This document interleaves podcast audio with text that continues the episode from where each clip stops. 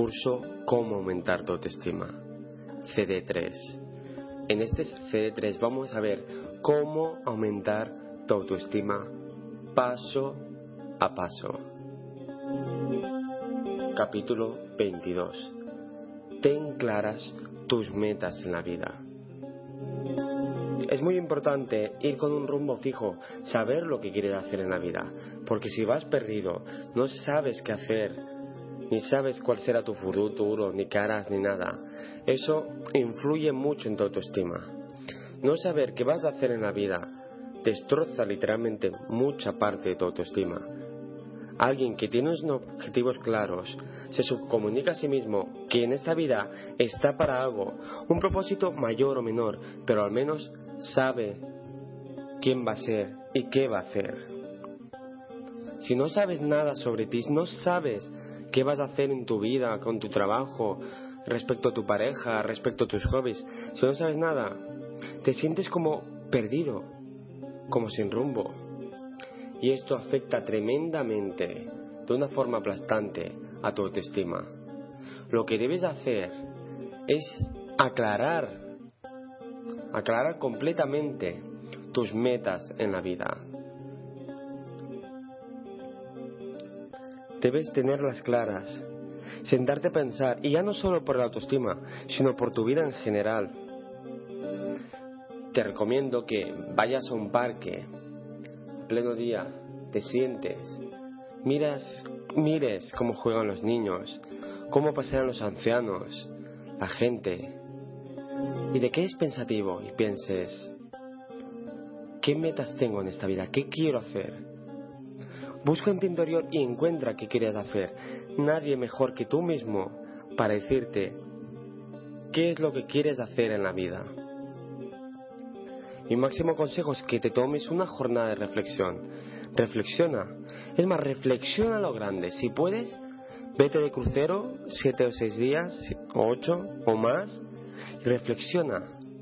Reflexiona acerca de tu situación. Reflexiona acerca de dónde quieres ir a parar en la vida. Tómate un fin de semana, vete a un hotel tres o cuatro días, haz un viaje, aunque sea al pueblo al lado, pero tómate unos días de reflexión. Eso sería ideal, de reflexión sobre qué metas tienes en la vida, qué es lo que quieres hacer. Había un amigo mío que cogió un papel y un boli, cogió una libreta y se puso las metas que quería conseguir a lo largo de cinco años. Esa es una muy buena opción. Yo lo he hecho más mentalmente y de forma inconsciente siempre a lo largo de la vida. Siempre me han marcado metas, objetivos y los he perseguido. Pero si tú no estás acostumbrado a ello, tendrías que escribirlo hasta que se te interiorice el, que, el ponerte metas y objetivos a largo plazo y a corto plazo. No hace falta que seas una máquina proactiva que hagas de todo. Aunque solo sea jugar a los videojuegos, pero ponte algunas metas que no sean solo de videojuegos y que afecten un poco más a tu vida.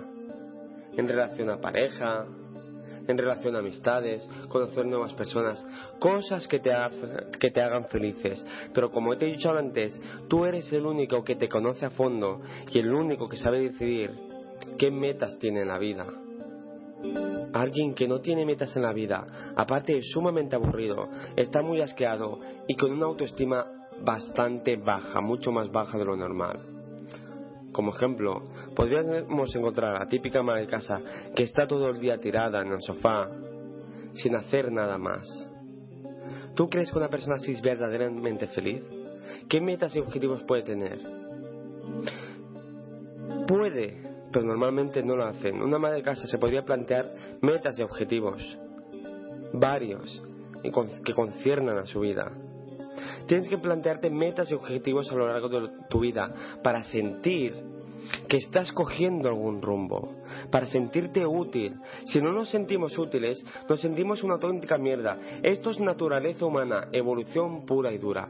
El ser humano ha llegado tan lejos porque tienen la necesidad constante de sentirse útil, de hacer cosas. No encontrarás jamás una sociedad de vagos que no trabajen ni hagan nada, porque si nadie hace nada, volvemos al pasado. De hecho, la crisis del 2009 y 2008 está viniendo porque la gente deja de consumir. Si deja de consumir, hay menos dinero que entra, menos gente activa, etc. Nuestra sociedad nos pide que seamos activos. Tu cultura te lo pide que seas activo. Y tu evolución, tu persona, tus genes te están pidiendo que seas activo. En los genes tienes escrito que el ser activo te haga feliz. Y el ser un vago y no hacer nada, eso te hace feliz. Pero más que un vago sería hacer cada día lo mismo. Porque si tú un día ves la tele, después lees, sales a correr, eso ya es ser activo. Pero un día ver la tele, otro día ver la tele, otro día ver la tele, etcétera. Eso es lo que hace aburrido y que no es ningún tipo de meta ni objetivo. Tú puedes crearte tus propias metas y objetivos para sentir que estás aquí para algo, para sentirte útil, sentirte útil, todo el conjunto que te aportará tener claras tus metas en la vida te va a subir mucho la autoestima. No es lo mismo que yo simplemente haga audios por hacer, escriba por escribir, que si lo escribo con un objetivo de llegar dentro de un año a tal sitio, o dentro de dos años, o dentro de tres años. Yo tengo objetivos, eso es lo que me hace feliz, lo que me da una buena autoestima y, y lo que me la refuerza. Porque si no tuviera metas ni objetivos, un día escribiría, dejaría una semana sin escribir, otro día no escribiría, otro día sí, cuando me apeteciera, cuando no. Ponerse objetivos te exige ser más o menos constante, hace que te valores a ti mismo, que valores mucho más tu trabajo, incluso que valores mucho más la vida. Mucho se dice que el trabajo, joder, tengo que trabajar, etcétera, pero investigaciones han demostrado que la gente que no trabaja es mucho más infeliz que la que trabaja. El trabajo pues, da una excusa para ser felices al fin de semana. No he visto nadie más feliz que alguien cuando llega el viernes. Porque es la liberación, hacer lo que te apetece. Entre semana ya has cumplido. Has sido activo, has tenido metas, objetivos. Y entre el fin de semana es para descansar, para divertirte. Recuerdo cuando iba a la escuela, y al salir del cole me encantaba el viernes. Era fantástico. Estaba muy alegre. Ya me podía haber pasado cualquier cosa que el viernes me ilusionaba.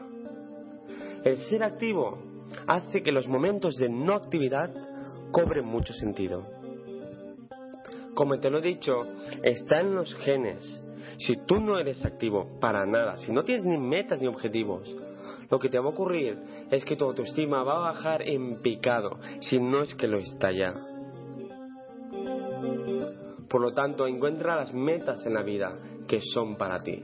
Tómate una jornada de intensa reflexión para buscar tu lugar en el mundo. ¿Qué papel vas a desempeñar?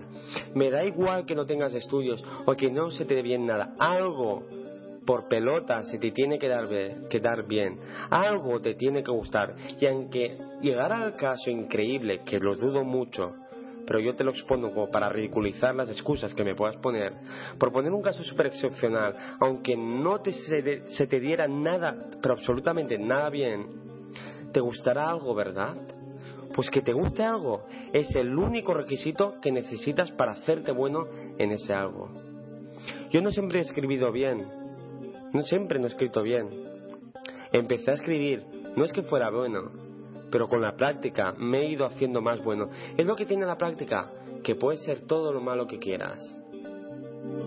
Pero si practicas ese algo, te va a hacer bueno a lo largo del tiempo.